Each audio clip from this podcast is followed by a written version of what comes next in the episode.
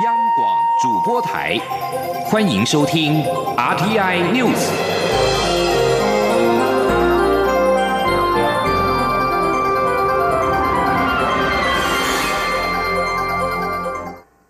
各位好，我是主播王玉伟，欢迎收听这节央广主播台提供给您的 RTI News 新闻。首先带您关注。萨尔瓦多在去年八月与台湾断交，并且与中国建交。不过，萨国新任总统布格雷日前表示，如果中国不尊重萨国，萨尔瓦多不会与中国维持关系。同时，萨国最高法院也判决暂缓取消与台湾的自由贸自由贸易协定 FTA。对此，外交部今天表示，感谢萨国对台湾的支持，也乐见台萨 FTA 案能够出现正面的进展。外交部会密切关注后续发展。前天记者刘品熙的采访报道：萨尔瓦多在去年八月与台湾断交，转而与中国建交，台萨双边自由贸易协定 FTA 也宣告终止。萨尔瓦多新任总统布格雷十三号在美国华府智库传统基金会演讲时表示，中国必须尊重萨尔瓦多，否则萨国不会与中国维持关系。萨国最高法院十三号也宣布判决暂缓取消和台湾的 FTA。对此，外交部发言人李宪章十四号上午在外交部例行新闻说明会上表示，外交部已经注意到萨国新总统布格雷这两天的发言。其实之前布格雷同党的同僚也做过类似发言，在萨尔瓦多还是有许多了解且非常支持台湾的友人，我方非常珍惜这样的友谊，也感谢他们对台湾的支持。李先章指出，萨尔瓦多糖业协会向萨国宪法法庭提出诉讼，要求暂缓取消台萨 FTA。外交部乐见这个案子出现正面进展，但尊重萨国的司法程序，也会持续关注后续发展。他说：“我们跟萨尔瓦多是在两两千零七年五月签署自由贸易协定，好，那么这个对促进我们跟萨尔瓦多之间两国互惠互利的经贸关系哦。”有很大的注意啊，那我们也觉得这样的一个合作的机制非常的好，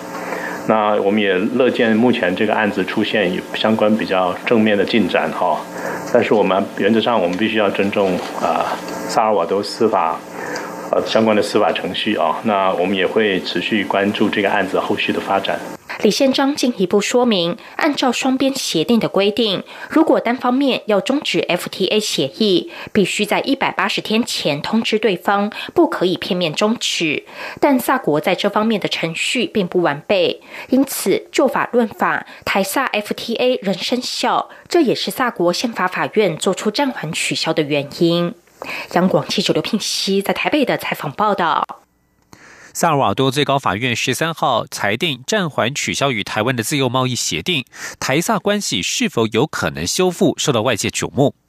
萨尔瓦多是在上个月三号举行总统大选，广受人民欢迎的首都圣萨尔瓦多市前市长，代表国家团结联盟阵线参选的布格雷赢得胜利。国家团结联盟阵线党主席葛耶戈斯曾经表示，若赢得总统大选，将尽快恢复台萨邦交关系。总统当选人布格磊十三号谈到是否重新审视与中国的外交关系时，他表示尚未有最后决定。他指出，如果中国给予尊重，萨国愿与中国维持关系，但是他至今未曾见到这份尊重。布格雷还批评中国并未依循规则行事，不守规范，到许多国家大举推动建设计划，却留给这些这些国家庞大且无力支付的贷款，而且中国非民主体制不断企图操弄他国的民主体制。聚焦焦点转到总统府。蔡英文总统今天在总统府接见国际技能组织常务理事会成员。总统在致辞时表示，劳动署日前与国际技能组织签订了合作备忘录，在台湾设立全球第三座 World Skill 能力建构中心。他期待透过这个中心，让台湾以技能交朋友，也让台湾的技能选手有机会走出去，并且带动技能产业的发展。前天记者欧阳梦平的采访报道。蔡英文总统在致辞时表示，国际技能组织成立将近七十年，这是第一次在台湾召开常务理事会。台湾是国际技能组织的资深会员，也曾经主办国际技能竞赛，这说明了台湾非常重视职业技能培养与训练。也因为如此，优秀的技术人才一直是支撑台湾经济发展的重要力量。总统指出，台湾每个角落都有努力的技术人才，都流传着黑手变头家的传奇故事。因此，为技职教育注入更多活力，一直是他特别希望努力的方向。过去三年，台湾政府不但增加技职教育的经费，开办国家产学大师奖，奖励技职专业教师，同时也扩大青少年、青年以及成人的技能竞赛规模，鼓励更多年轻学生投入技能学习。他相信，技能不仅是赚钱的工具，更是解决社会问题、推动社会创新的关键。技能也可以帮助台湾积极实现联合国的永续发展目标。劳动部日前与国际技能组织签署了合作备忘录，同时为在台设立的全球第二座 World Skills 能力建构中心揭牌。总统希望透过这个中心分享台湾的经验。他说。透过这个中心呢，台湾愿意把推动技职教育、技能发展的经验分享给全世界的朋友，特别是邻近的东协、南亚国家以及有高度成长潜力的非洲国家，将都是我们用技能交朋友的重点目标。蔡总统也期待能将技能训练推广给更多国家，让台湾优秀的技能选手有更多机会走出去，并带动后续包括专业教师、教材、设备维护在内的技能产业发展。中央广播电台记者欧阳梦平在台北采访报道。即将焦点转到立法院。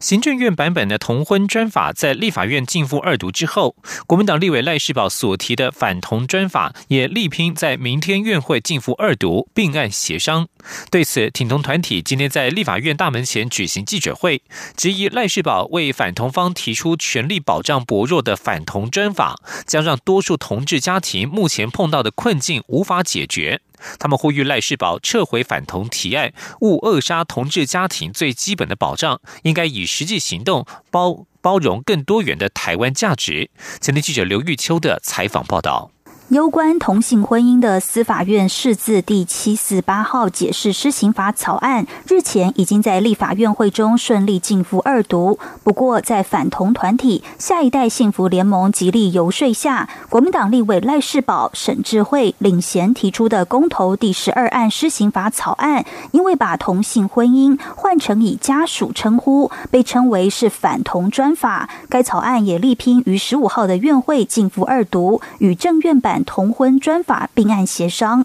不过挺同团体和多个同志家庭十四号在立法院大门前举行记者会，并以自身的故事，希望让社会理解同志需要的只是简单的保障，呼吁赖世宝撤回提案，不要扼杀同志家庭等待许久的基本保障权利。同志家庭无路可退，同志家庭无路可退，留给同志家庭一条活路，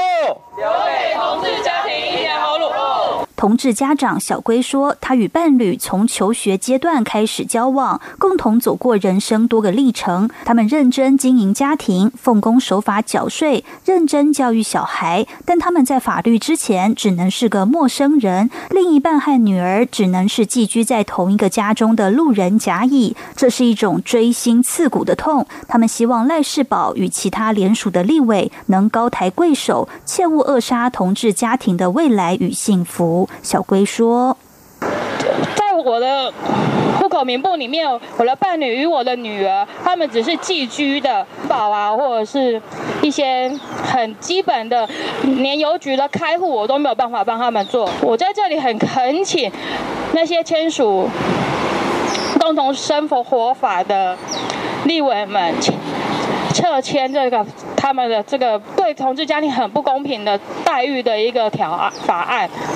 对于挺同团体的撤签呼吁，赖世宝仅表示谢谢指教，一切依照程序进行。再加上赖世宝所提的草案获得跨党派的委员参与联署，民进党团已表明不党案，会让各种版本的同婚专法一起进赴二读。立法院届时召集朝野协商，挺同反同在先角力战。立法院能否在五月二十四号前通过和县的同婚专法，恐充满变数。央网记者刘玉秋台北采访报道。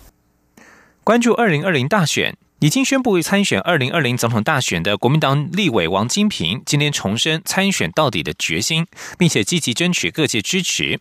王金平今天会晤新党党主席穆玉明，由于玉慕明曾经说过新党不排除自推总统候选人，如今又与王金平会晤，态度受到关注。对此，玉慕明表示，要不要自推人选还有待党内决定，但是新党不会介入国民党的家务事。前天，央广记者肖兆平的采访报道：国民党内部持续有呼声，希望高雄市长韩国瑜参选二零二零年总统大选，甚至传出要韩国瑜与已经正式宣布参选的党籍立委王金平搭档，以韩王配争取胜选。已经明确表态不留国会参选到底的王金平，十四号受访时表示尊重各种看法。面对媒体追问担任副手是否为可能选项时，王金平则强调自己一定会参选总统到底。他说：“现在怎么还在问我这个问题？请不要再问这个问题好不好？我刚才讲过了，我不会当副手，也不会留在立法院，我就是参选二零二零年中华民国总统到底啊！谢谢啊。”王金平除了重申立场，也积极争取各界支持。十四号便会晤新党党主席玉慕明，针对选举、两岸、台湾社会发展问题等议题交换意见。不过，由于玉慕明日前才表示新党不排除自推人选，如今又与王金平会晤，新党在明年大选的立场为何受到关注？玉慕明表示。新党在意的是国家与两岸政策，至于要不要自推人选，还需要党内进一步决定。如果没有自提人选，是否就会支持王金平？玉木明只表示，新党不会介入国民党的家务事，但希望国民党可以和新党有些共同主张。他说：“啊，对于国民党的家务事。”啊，我们不去介入到，因为这一点千万在我的分际上，我们不去介入到，我们尊重每一个人啊。可是呢，我们也期待每一个人。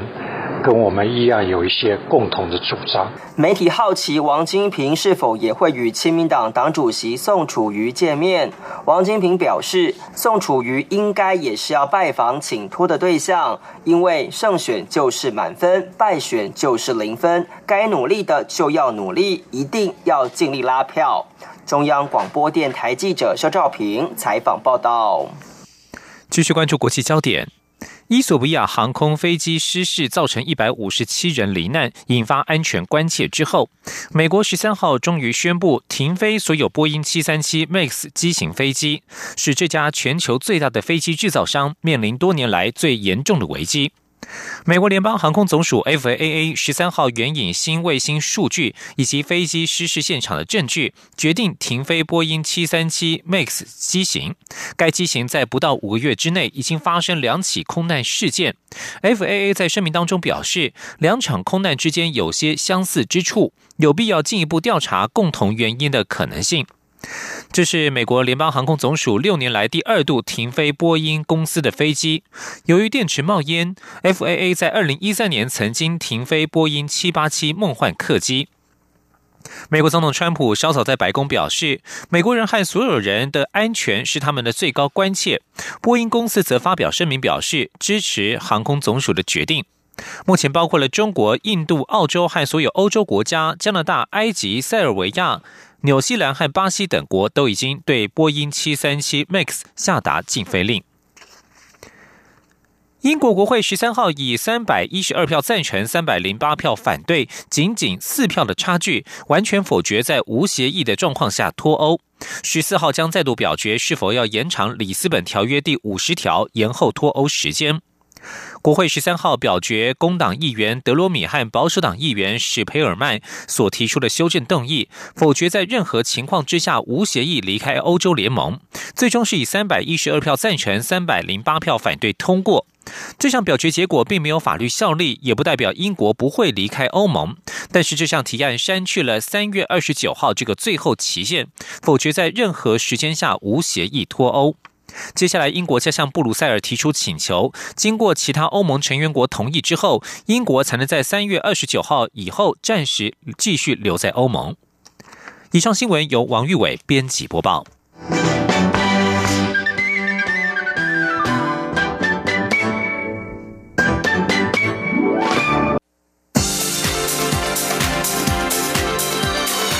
这里是中央广播电台台湾之音，欢迎继续收听新闻。欢迎继续收听新闻，我是陈怡君。现在关心人权方面的议题。美国公布二零一八年度人权报告，国务卿蓬佩奥十三号在发布记者会上点名包括中国在内的多个国家人权记录不良。蓬佩奥指出，中国在人权侵犯上无人能比，在新疆成立再教育营，拘押超过百万维吾尔族。中国对天主教的宗教镇压行动也损及宗教自由。美国人权与劳动局大使科扎克也表示，中国对新疆维吾尔族的做法非常糟糕，北京当局对他们进行虐待和屠杀，对外则一概否认，这是当今世上最严重的人权问题之一。报告提到，包括台湾人权工作者李明哲、维权律师王全章与高志胜等多人仍然被关在监狱，或是以其他形式遭到当局拘留当中。报告也指出，中国透过法律体系滥用权力，中共以不透明的内部党纪律程式调查以及惩处官员。中共也持续主导司法机构，并且控制所有法官的任命，在某些情况下更直接决定法院的裁决。就在美国发表人权报告，点名中国新疆再教育营违反人权之际，美国十三号也对穆斯林国家未能采取一致立场，反对中国对待新疆维吾尔人和其他穆斯林少数族群的做法表达失望。负责美国国务院全球刑事司法办公室的美国大使科里说：“美国对于伊斯兰合作组织成员国对此情势缺乏回应，以及欠缺直言不讳的关切，感到失望且受挫。”土耳其争取加入欧盟许久，但是却始终不得其门而入。欧洲议会十三号通过建议，终止与土耳其进行加入欧洲联盟谈判的报告，被视为是象征性谴责土耳其总统埃尔段。欧洲议会议员十三号以三百七十票支持、一百零九票反对、一百四十三票弃权，达成冻结土耳其入盟进程的共同立场。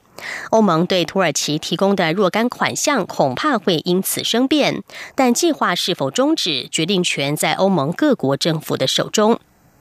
欧洲新闻台报道，欧盟认为安卡拉当局镇压异己，司法独立荡然无存，而且转向独裁，与民主和言论自由等欧盟价值渐行渐远。土耳其则是批评表决结果毫无意义，期盼欧洲议会改变立场，客观决定。土耳其总统发言人卡林发表声明说，这项表决没有拘束力、片面，而且根本谈不上客观，对土耳其而言毫无效力。土耳其在一九八七年申请加入欧盟，谈判在两千零五年正式的启动。土耳其入盟的相关努力，在埃尔段对疑似发动二零一六年七月十五号失败军事政变人士展开肃清，以及二零一七年痛批欧洲国家之前，就已经举步艰难。尽管如此，欧洲议会的议员也不得不承认安卡拉的重要性，因为欧盟在欧洲南侧对北大西洋公约组织成员国土耳其多所仰赖。同时，欧盟与安卡拉也达成协议，才得以挡下叙利亚难民持续的涌入欧洲。无任所大使范云十三号在纽约发表演说，表示台湾妇女运动把握民主化与全球化的契机，二十多年来成就斐然，犹如一场无声革命。台湾经验可以帮助全球创造一个多元又性别平等的美好世界。响应本周开幕的联合国第六十三届妇女地位委员会大会，中华民国驻纽约办事处与贝里斯驻联合国代表团等组织合办了女性领袖促进性别平等的公共服务研讨会，邀请范云发表专题演讲，立法委员林静怡参与座谈。范云演讲指出，一九九零年代，台湾妇运把握了民主化契机，保障妇女参政权成为朝野共识，成功推动宪法纳入妇女保障名额制度。之后，配合全球化的浪潮，台湾响应联合国推动性别主流化的政策，创造一个有性别观点的台湾。范云表示，台湾妇运二十多年来成就斐然，可以努力之处虽然还有很多，但台湾仍然要向国际发声，团结力量大。台湾经验可以帮助全球创造一个多元又性别平等的美好世界。驻纽约办事处长徐立文致辞表示，世界银行近期发表研究指出，台湾男女平权法律保障在亚洲名列前茅。过去二十年来，台湾法律架构扩大保障女性的政治参与，有助于推动性别平等政策。台湾已经有女性总统，百分之三十八的立法委员为女性，政治领域的女性赋权堪称是亚洲第一。而台湾在国际享负盛名的，还有艺文表演团体，像是云门舞集。云门舞集的创办人林怀民将在二零一九年底交棒，明年起会改由现任云门二艺术总监郑宗龙接下云门舞集艺术总监的位置。郑宗龙说：“林怀民老师是他永远的楷模典范，但他毕竟做不了林怀民，还是得要走出自己的样子，这是他眼前要学的最重要的功课。”请听记者江昭伦的专题报道。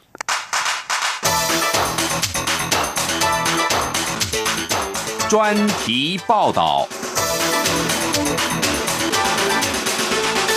作为一名编舞家，郑宗龙有着自己鲜明的风格，也有一票舞迷支持。这几年，云门二在他的带领下，不止舞作获肯定，全台推广活动一样做得风风火火，收获好评。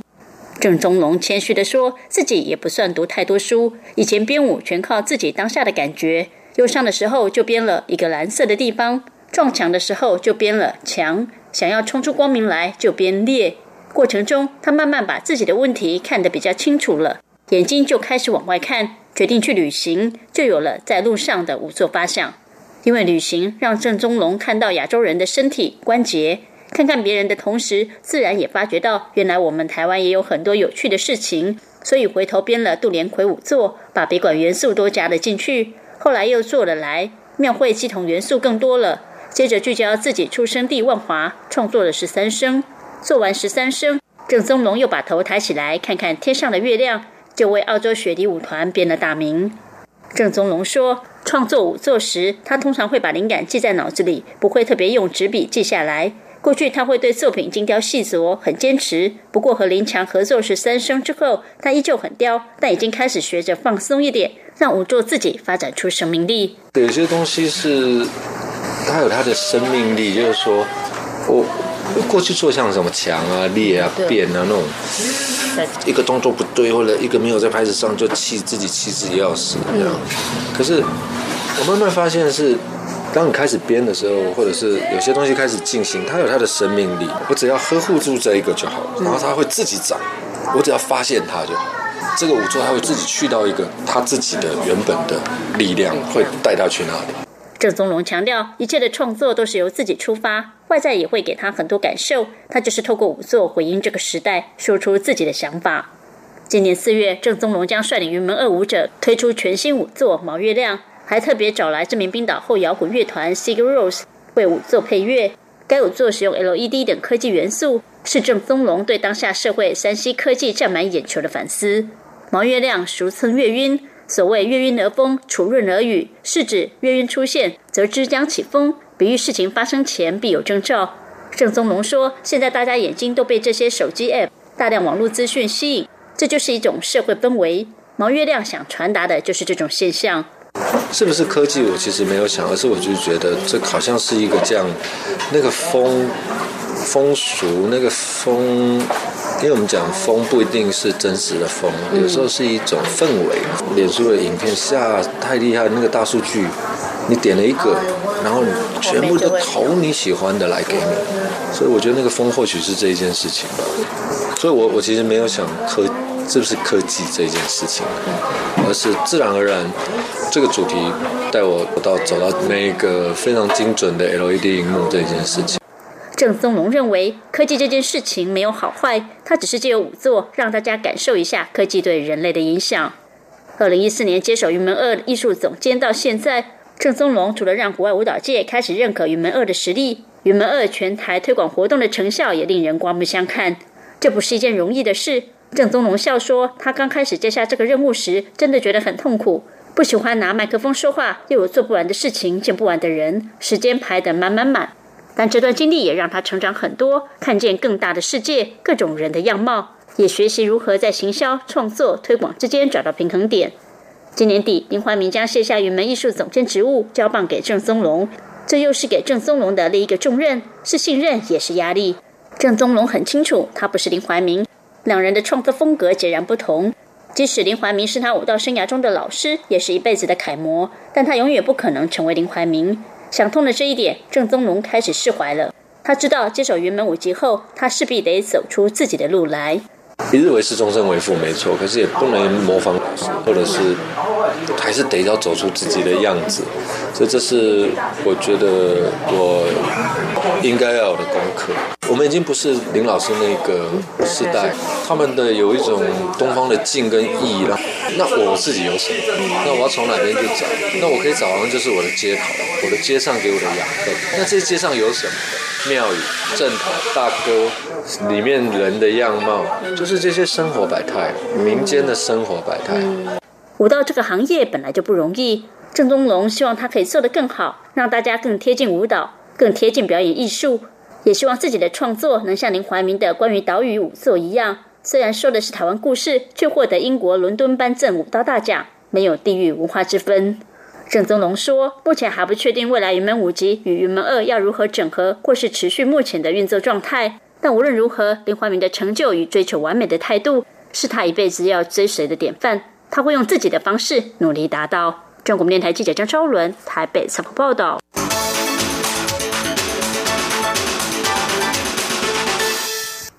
继续关心健康方面的议题，C 型肝炎是台湾病毒性肝炎的第二号敌人，感染人数仅次于 B 型肝炎。卫生福利部估计，全国的 C 肝人数大约有四十万人，其中近八万人已经使用干扰素治疗，成功清除 C 肝病毒。卫福部今天表示，将致力在二零二五年让 C 肝患者减少八成以上，早日消除台湾的 C 肝。记者陈国维的报道。立法院社会福利及卫生环境委员会十四号邀请卫福部长陈时中报告我国现阶段 C 肝筛检、治疗及防治现况。卫福部指出，C 肝仍是威胁国人健康与公共卫生的主要疾病，现在约有三十二万名患者需要治疗。卫福部表示，我国全民健保从二零一七年一月开始给付 C 肝全口服抗病毒药物以来，已经提供四万六千人治疗，完成病毒检测者的治疗成功率为。为百分之九十七点一。今年一月起，更加强办理 C 型肝炎全口服新药健保给付执行计划，不再设限需肝纤维化，放宽给付条件到只要确认感染慢性 C 肝就可以纳入给付对象。同时，针对 C 肝高盛行地区，则严议全面筛检的可行性，预计可以涵盖全国四分之一的 C 肝患者。卫福部强调，WHO 宣誓二零三零年消除病毒性肝炎，卫福部为了尽早达到消除台湾 C 肝的目标，将致力在二零二五年减少八成的 C 肝病人，希望能治疗二十五万名病患。健保署长李博章说：“目前来讲的话呢，我们从一开始二十几亿到现在六十五亿的话，哈，这个都已经在我们的健保署的预算里面在实行哈。那当然就是说我们会充分的跟 C 肝办公室哈，还有是肝病医学会真尽量去配合哈，去把这个工作做好。”立委陈一鸣在咨询时建议卫福部修改相关治疗准则，表示将来如果筛检出新的 C 肝感染个案，只要第一次抽血检测出病毒，就应该立即治疗，不用再追踪六个月，以免降低病患回诊的意愿，影响 C 肝消除计划。对此，陈时中表示，健保署预计下个月研究相关准则，讨论改进之道。中央广播电台记者陈国伟台北采访报道。